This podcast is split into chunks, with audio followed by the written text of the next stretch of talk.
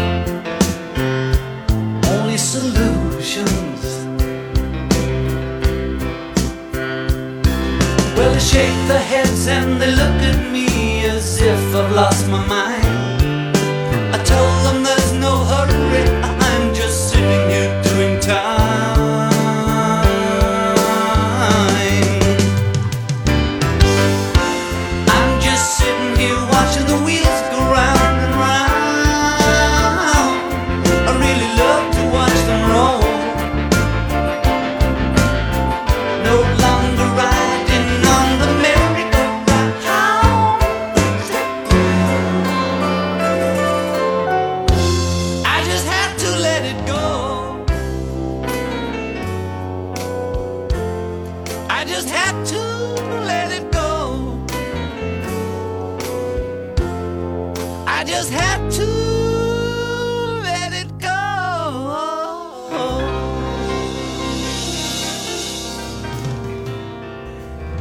约翰列侬和 Yoko Ono 的儿子 Sean 为父亲八十岁生日特别做了一期节目。 Hi, I'm Sean Ono Lennon, and this is John Lennon at 80. On October 9th this year, my father would have been 80 years old. To celebrate his life and his music over the course of the next hour and in part two, I'll be talking for the first time publicly with my brother Julian, my godfather Sir Elton John, and my dad's musical partner Sir Paul McCartney about dad's life, music, and what he was like. With their help, I hope to shine a light on Dad's incredible life, to get an intimate perspective on his personality and his talents, and to hear some things I genuinely didn't know.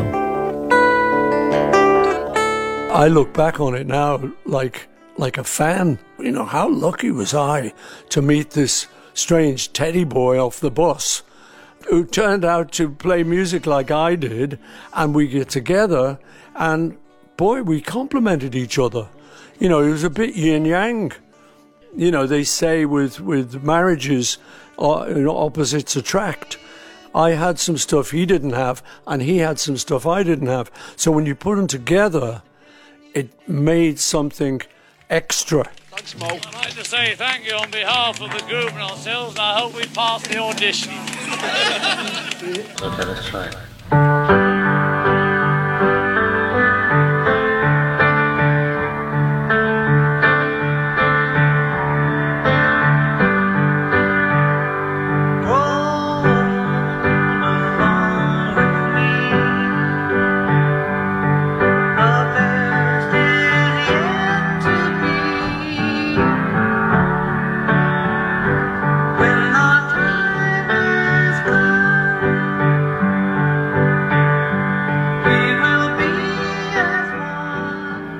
Mark his 80th anniversary, I helped in the remixing of some of his best songs from the original multi-track tapes on a compilation called Gimme Some Truth, The Ultimate Mixes. Getting to sift through his songs track by track was an incredible journey for me personally. It was not only very moving listening so closely to a father who's been gone for most of my life, but a great lesson in what was an innovative time in the history of audio recording. And it was a great privilege getting to peer behind the curtain on the process of one of the world's most beloved songwriters.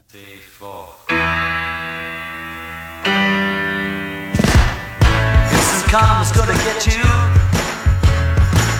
Gonna knock you right in the head. You better get yourself together. The first person I spoke to for this program was Elton John. First, however, years before he had met my dad, Elton, like so many, was a massive Beatles fan, as he explains. Well, I remember the first Beatles record I ever saw was my friend Michael Johnson at school uh, bought Love Me Do in, and he said this band are going to be the biggest band in the world. 在正式遇到约翰列侬之前，Elton John 一直是 The Beatles 的忠实乐迷。 I listened to it and I thought it was pretty good, and it kind of it dented the chart, and he became their fourth uh, fan club member. And then I think it was just the explosion. If there's anything that you want, if there's anything I can do. With the Beatles, it was the first thing that really came out of Britain, in as far as pop music goes, that really was kind of even though they were influenced and we were all influenced by American artists, it had an original sound. It was you know things were written about Liverpool, Strawberry Fields. Let me take you down, cause I'm going to Strawberry Fields. It, it, it felt authentic, and then there was so many bands coming out of Liverpool and up from up north, and it was just a, an explosion of great Britishness, which made us all feel good, and also the songs were so brilliant. Turn off your mind, relax and float downstream. If you analyze and look at the Beatles uh, song list um, from all their albums, it's just terrifying how good the songs are. Picture yourself in a boat on a river with tangerine trees and marmalade skies. Somebody calls you, you answer quite slowly. A girl with kaleidoscope eyes.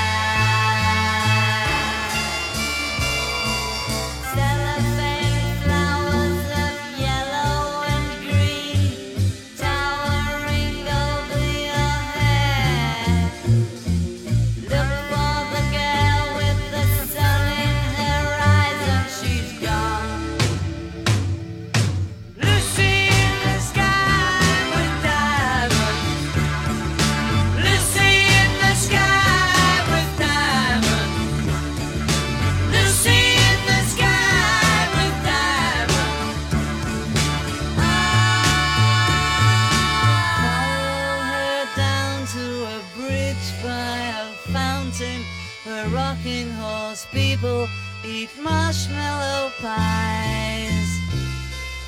Everyone smiles as you drift past the flowers that grow so incredibly high.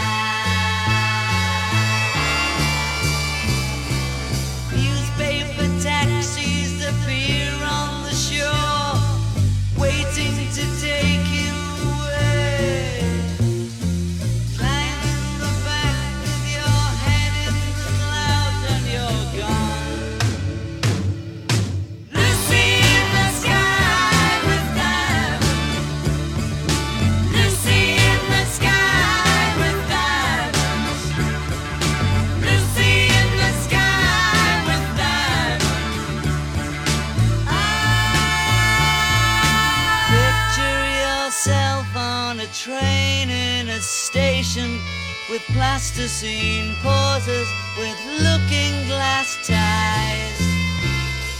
Suddenly someone is there at the turnstile. The girl with kaleidoscope eyes.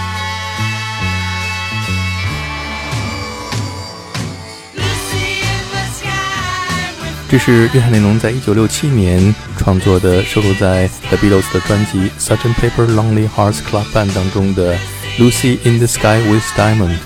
列侬的长子 Julian Lennon 回忆说，在他三岁的时候，他的幼儿园里边的小朋友有一个叫做 Lucy 的女孩。Uh, my my best friend at kindergarten at that time was Lucy, you know, who was the girl featured in what became uh, you know Lucy in the Sky with Diamonds. 而 Elton John 在多年之后也翻唱了这首歌曲。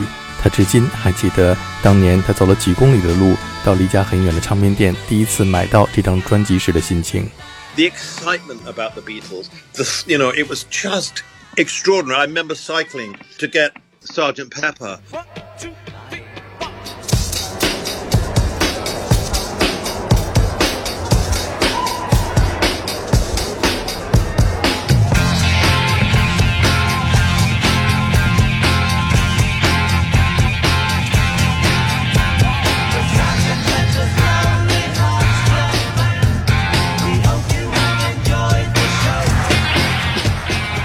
Had to cycle about eight miles to my nearest record shop, and it was a gatefold sleeve, so I had to hold it in one hand and cycle with the other um, because I didn't want it to be damaged. It was the first gatefold sleeve the Beatles had ever made, and it was just at that time it was the most incredible. It was just a, an explosion, as you say, of creativity, both artistically, visually, musically, and everything. And the Beatles were at the heart of all of it. Because I've I've read that my dad, when he first heard your voice, he was in America, I think, already, and he was thinking that's the first new kind of British singing that he really liked and dug. I, I think he said that he loved your music and the songs, and he liked the song, uh, your song. It's a little bit funny, this feeling inside. I'm not one of those who can easily hide. Don't have much money, but boy, if I did, I'd buy a big house where we both could live. 当年，约翰列侬在美国第一次听到来自英国乐坛的新人 Elton John 的歌曲《Your Song》的时候，非常喜欢。他认为这是来自英国乐坛的最新的声音。And your dad was as kind and as generous and sweet, and we just hit it off immediately. He was so funny. That's what I loved about him. And we talked about music, and we talked about records we loved. And other things. He did other things, I heard. Yeah, we did other things.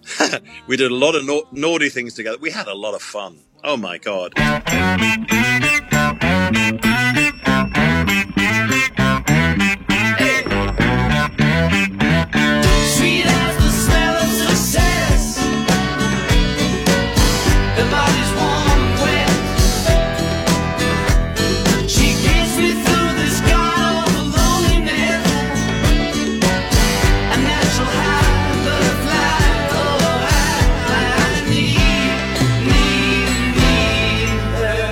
Is that did that lead directly to you recording on Walls and Bridges? Because that was '74, but I don't know when the record was actually recorded. But I guess in those days, it was recorded and then put out straight away, wasn't it? Uh, straight away. I mean, I remember going to the session, um, and Tony King was working still with your dad then, and John asked me to play and sing on the record.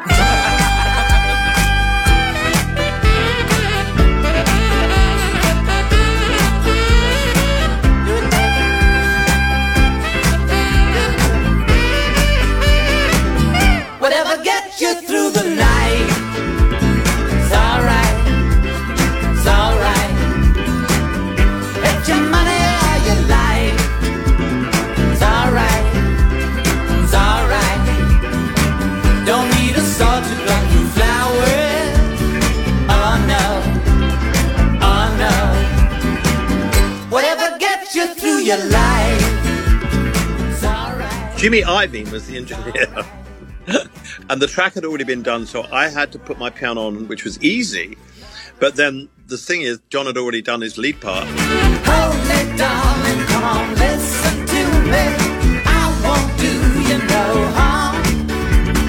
Trust me, darling. Come on, listen to me. Come on, listen to me. Come on, listen, listen. I was very nervous, but it was great fun and it was a great track. And I said, listen, I said, this is a number one record. Whatever gets you to the light. It's alright. It's alright. And he went, no, no, we're, we're not going to put this out as a single first. But I think it was the guy at Capitol, was it Al Coury or someone who said, yeah, this is the single. And so he went, okay.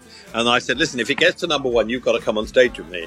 And he never thought in a million years it would get to number one, and it did. Whatever gets you through your life. It's alright. It's So you had a sense of it when you heard it. You just said you just thought this is a this is a hit. The energy and everything about it was so joyful and just, it was unusual. It was an unusual track for your dad to record um, because it was very, very upbeat. Yeah, it wasn't cynical sort of at all. No, it was just really happy and great. And, uh, you know, people who played in it were amazing. I mean, uh, Bobby Keys on sax and Jim Keltner on drums. It's unlike anything your dad had ever done. Whatever gets you to the light.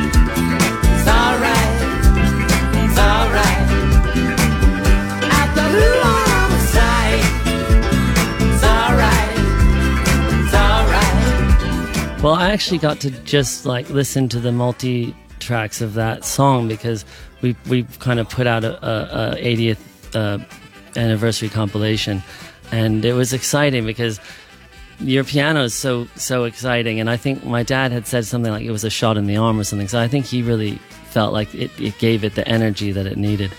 Well, y- y- to be honest with you, and I don't want to sound corny, but if you're playing on one of your dad's records, um, you don't need, you know, it, the energy suddenly is there. You, if you don't perform, then you know you're dead basically. Because it was just for me, it was a dream come true.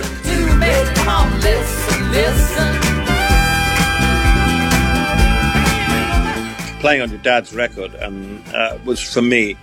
I could have died and gone to heaven. You know, I, I, I cycled to Hatch End to get the Beatles album, and here I am playing on his record and and having the greatest time and having the best fun with him. I mean, I never got. We got into trouble, or we nearly got into trouble a few times, um, but we never had a bad word. And and he's kind. You know, I always thought John was the one that could, you know, turn or stuff. People say, oh, watch out for him, he can turn. And I think maybe when he was drinking a lot and everything he did, um, but I never saw that. And all I saw from your dad, to be honest with you, was so much, we laughed so much because we talked about the 50s and 60s and where we grew up, you know, Round the Horne in England, the radio shows we liked, the songs we liked, who we didn't like. And, you know, your dad was just a fountain of knowledge. It was a hand in glove thing, and I never thought that would ever happen. So did that lead to you recording Lucy in the Sky with Diamonds with him, or was that was that is that did one session kind of follow the next? I know whatever gets you through the night was New York. Where did you do Lucy? I did it at Caribou. We were making an album, and at that time, I used to make separate singles like Philadelphia Freedom and things like that. Um, and I said to your dad, I'd love to record one of your songs. I said, What would you like me to do? And he said, You know what? No one's ever, he said, people recorded our songs. There's so many versions of our song. No one's ever done Lucy in the Sky with Diamond. So I said, Right, you're on, we'll do it.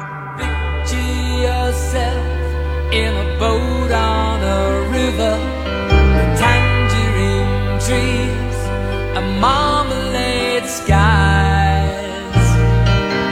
Somebody calls you, you answer quite slowly.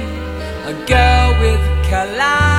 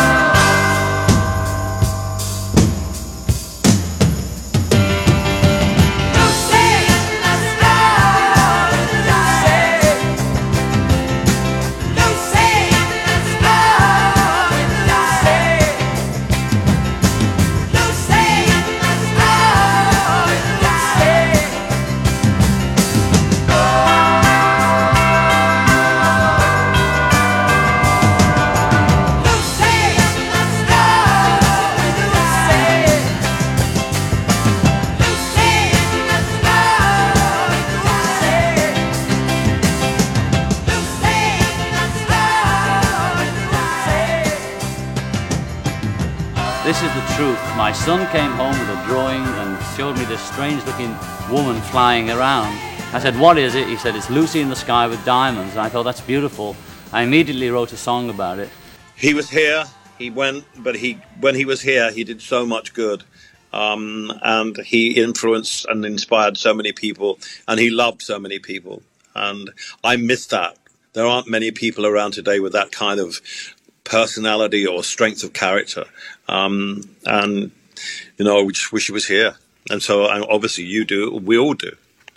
Yeah, well, I mean, I know for sure that he loved you equally because uh, you know I read a lot about things he said, and and and he uh, he never really spoke of anyone as highly as you. He really did love you, and I'm very appreciative of your relationship with him because it literally led to my conception and existence. So Well, I'm glad it did, and I'm glad I'm glad you're here, and I'm glad you're flourishing.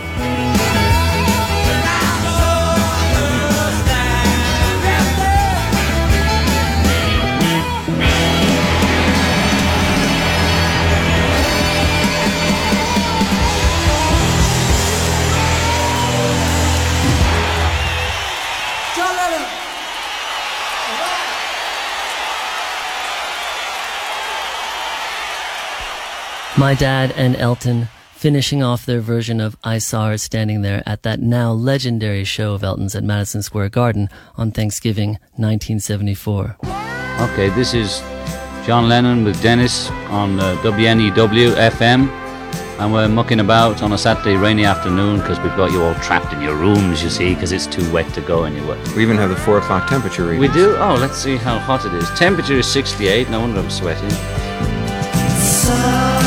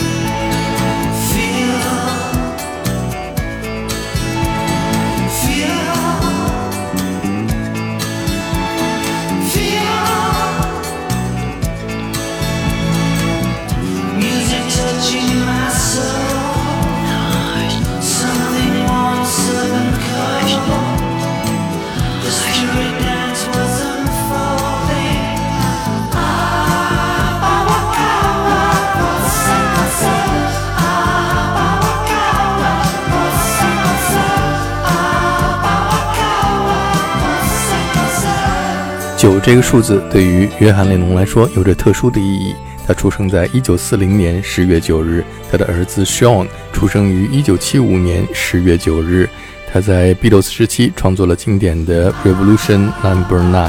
他在一九八零年十二月八日晚上十一点零七分，在美国纽约遇刺身亡。而在这一个时间，他的家乡利物浦已经是第二天十二月九号的早晨。我们刚才听到的是 John Lennon 在一九七四年演唱的歌曲《Number Nine Dream》。It's our great privilege and your great privilege to see and hear Mr. John Lennon.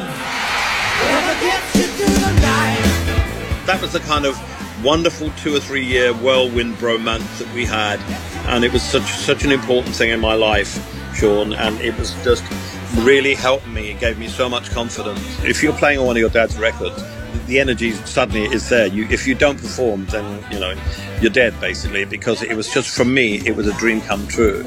I could have died and gone to heaven. You know, I cycled to Hatch End to get the Beatles album, and here I am playing on this record and having the greatest time and having the best fun with him. 一九七三年的夏天到一九七五年年初。这十八个月的时间里边，约翰列侬进入他个人音乐事业的高峰，同时也进入他个人生活的低潮期。因为和 Yoko Ono 的婚姻出现裂痕，他从家里边搬了出去，和助手梅潘住在一起。尽管在这段时间里边，他经常酗酒和吸毒过量，但是他却录制了他个人音乐生涯当中最为重要的三张专辑《Mind Games》、《Walls and Bridges》和《Rock and Roll》。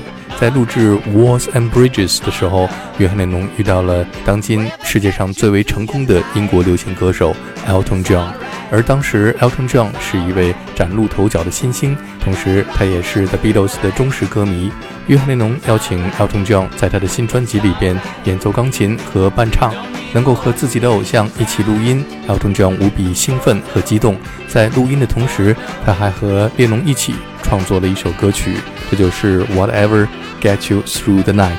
这首歌曲有着欢乐的曲调，虽然并不是约翰列侬的风格，但是却符合了当时他们的生活状态。就连这首歌曲的名字，也是列侬无意当中从电视里播放的一部关于酗酒者的纪录片当中听到的。这首歌曲录完之后，列侬并没有什么感觉，而 Elton John 却认为他能够成为排行榜的冠军，于是他便和列侬打赌，如果这首歌曲登上排行榜第一名的话，列侬就要出席他的音乐会。专辑发表之后，没想到在1974年11月16号，《Whatever Gets You Through the Night》果然登上了排行榜的冠军宝座。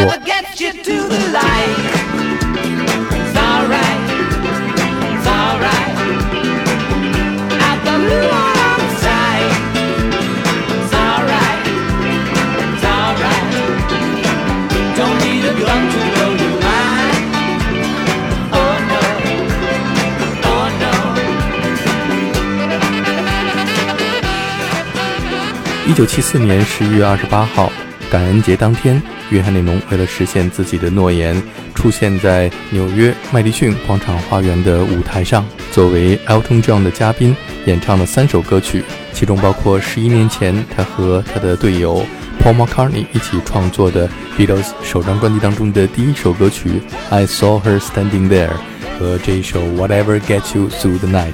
以及 Elton John 翻唱过的那一首约翰列侬创作的 Beatles 经典名曲《Lucy in the Sky with Diamonds》。这场音乐会对于约翰列侬他的一生有着两个重要的意义，一个是这是他人生当中的最后一次公开露面，另外一个是在这场音乐会的 After Party，约翰列侬和分居了十八个月的 Yoko Ono 重新复合。九个月之后，一九七五年十月九号。约翰列侬和 Yoko Ono 的儿子 Sean Lennon 出生。Elton John 不仅成为了约翰列侬的好友，同时也成为了他的儿子 Sean 的教父 Godfather。Elton and my father became close friends in the 1970s. Some of their antics are well documented, and luckily so are some of their musical collaborations as well. They played on each other's records, and it was famously Elton's gig in New York in 1974 that would be my dad's last appearance on stage. Elton is also my godfather for reasons that become apparent when we talk about what was undoubtedly an incredible night. Being a person, I just absolutely thought he was just the best. I just got on with him. There was no attitude. You know, I hate posers and I hate attitude, and your dad didn't have any of it. Well, I imagine he had a he had a special love and respect for you, so he might not have been the same with everyone necessarily, but I mean, because I've been lucky enough to meet people who I really looked up to as well, and it doesn't always click as on a human level. You might still be excited, but it's nice that you guys managed to really be friends. And I know you really were because my mom always talked about it. And also, obviously, there's this famous story in my sort of my origin story that revolves around a famous concert that you did with dad. And that ties into the bet you had made. So you said, look, if this goes number one, or he said, if it goes number one, I'll play a live show with you, which I think is something he'd been avoiding shows at the time or something. Yeah. He was terrified. I mean, I can absolutely tell you he was terrified. Um, and I can tell you that he was physically sick before the show. um, absolutely physically sick. Um, we'd rehearsed. He was fine in rehearsal and everything. But I think when he came on stage, he was fine because the reception that he got at Thanksgiving at Madison Square Garden in 1974 was I've never heard a noise or roar like it, Mm. and it was just, it, we all get goosebumps thinking about it, and a lot of us cried, and you know there were tears running down our faces because here was one of the four people that were the biggest band ever coming out and playing with us. Seeing it's Thanksgiving, we thought we'd make tonight a little bit of a joyous occasion uh, by inviting someone up with us onto stage. And uh, I'm sure he will be no stranger to anybody in the audience when I say it's our great privilege and your great privilege to see and hear Mr. John Lennon.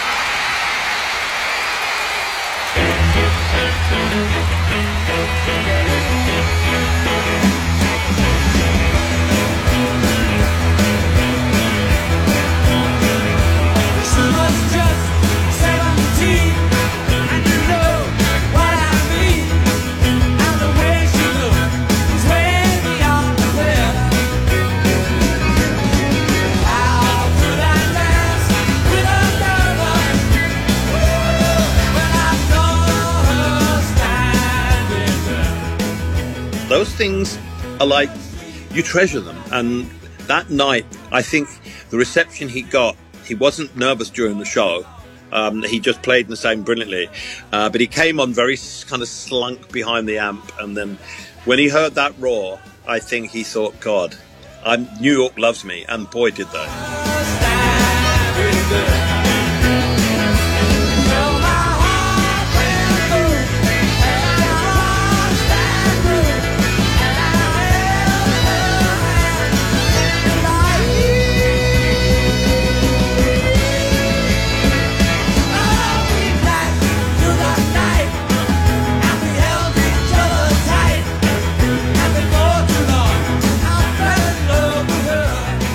Well, it's amazing because that show is so legendary for me personally because I grew up with this photograph of my mom and dad backstage at your show and they're looking at at each other with with real love in their eyes and they had been separated for 18 months apparently and I know that's when you guys had been hanging out you, you and my dad but the story is that you know my mom hadn't necessarily intended on going to the show she did with a friend she told me she sent a, a white gardenia backstage, which I don't know if that's just Mhm. myth or legend. And then they met. And then I was born nine months later, approximately. I mean, almost to the day. So, in a way, if it wasn't for you playing that show, I can honestly say I wouldn't even exist, probably. Well, it was extraordinary because I think John wore the gardenia on the show. I think he wore it on his suit or his jacket. Oh, right, right. Yeah. I have seen the pictures. And and then after the show finished, and we all sat down and we went to the Pierre Hotel for a little after show thing. Um, and my manager and myself, John Reid and myself, sat in, in a, a, at a table with your mum and your dad. And the astonishing thing was, Sean, that after after that, and then you were born. I- really didn't hear or see your dad at all, and I didn't mind because you know what? He was so happy being back with your mum, and he was so enchanted having you um, that it was his life had become another thing, and so I didn't really speak to him or see him that much at all, uh, or hear from him, um, and I didn't mind because it was just the fact that that night was so consequential in the history of his life, um, the fact that he got back together with your mum and then they had you, and that consequently, that's why he asked me to be your godfather, um, because it was happenstance and kismet, you know. 列侬偶然和 Elton John 的一次合作，录制了歌曲《Whatever Gets You Through the Night》，让他意外地获得了他个人音乐生涯唯一的一首美国冠军单曲。 为了实现自己的诺言，他又出现在 Elton John 的音乐会上作为嘉宾。在那一天晚上，他和分居十八个月的 Yoko Ono 复合，生下了儿子 Sean。于是 Elton John 就成为了 Sean Lennon 的教父 Godfather。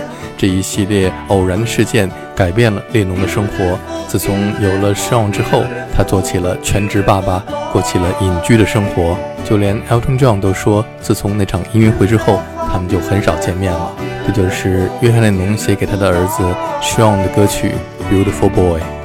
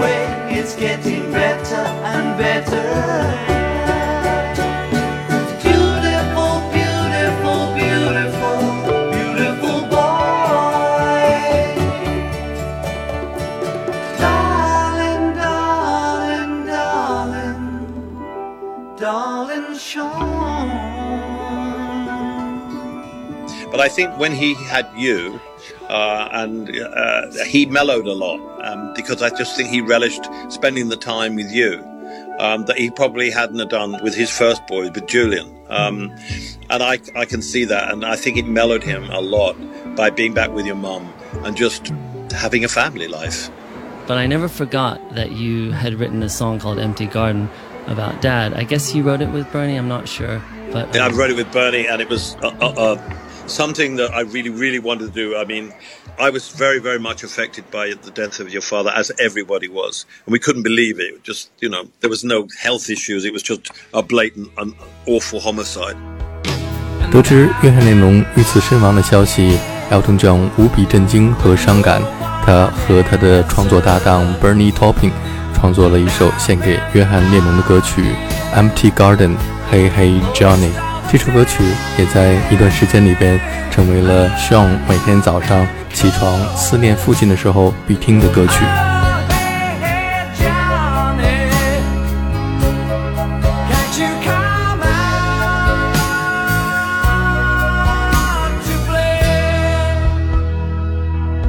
We wanted about a year afterwards. Bernie said, "I'd- "I'd really like to write a lyric about about John if you'd lo- if you think that's a good idea." And I said, "I would love to," and and I love the lyric and I love the song. Very hard for me to sing it. I get quite emotional singing that song. It make, it moves me so much uh, because it reminds me of how God, if your dad was alive today, can you imagine what he'd be doing? I do. I try to imagine it all the time, to be honest. But I have to say that song really, really meant a lot to me at the time, and I gotta thank you for it because uh, I listened to it a lot, and I think it was really healing for me. Um, because I, you know, I was very young, but I knew you were friends. Knew you were my godfather. I knew you were singing about dad, and it's a real powerful tune. And I, you know, not everyone remembers it, but I, I listened to it all the time, and I think it was sort of part of my mourning process. And you know, I got to thank you for that one.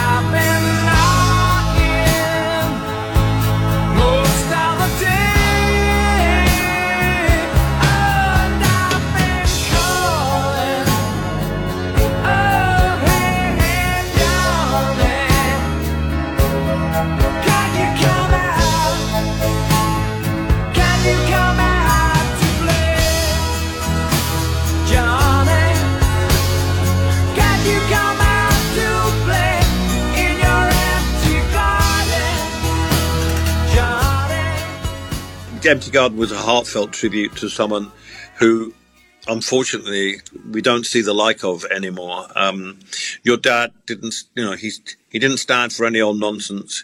He was a, a peace-loving, brilliant, funny, um, uh, opinionated, just a treasure, really. I mean, I don't want to get too maudlin, but we need people like him today, and there aren't that many people. There's nobody around like him. I think if your dad had still been alive, he would have definitely been an, maybe won the Nobel Peace Prize or something. That was what your dad was. He was he wanted to bring people together. 如果约翰列侬还活着，他会在做什么呢？他一定会获得诺贝尔和平奖，因为他一生都在用音乐传达爱与和平，并且将人们团结在一起。 Imagine there's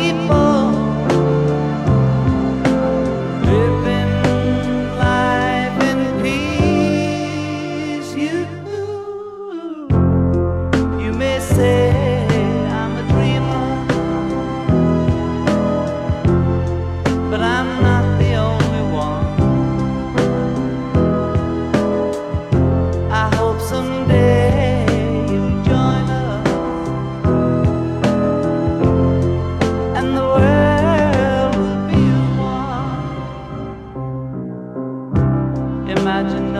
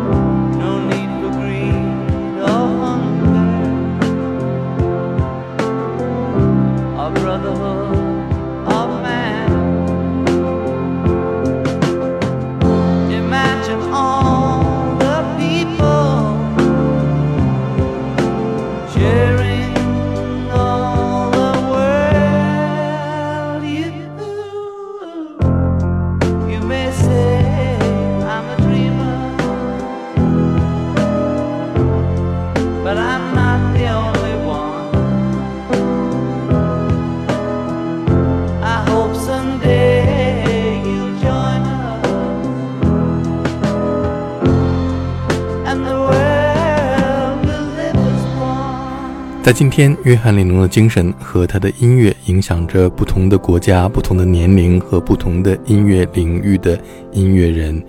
目前在纽约学习和生活的中国年轻的钢琴演奏家阿布，也在约翰列侬八十岁生日的这一天，发布了他在两年前，也就是他十九岁的时候，在北京保利剧院举行的钢琴独奏音乐会上演奏的这一首《Imagine》，来表达对约翰列侬的敬意。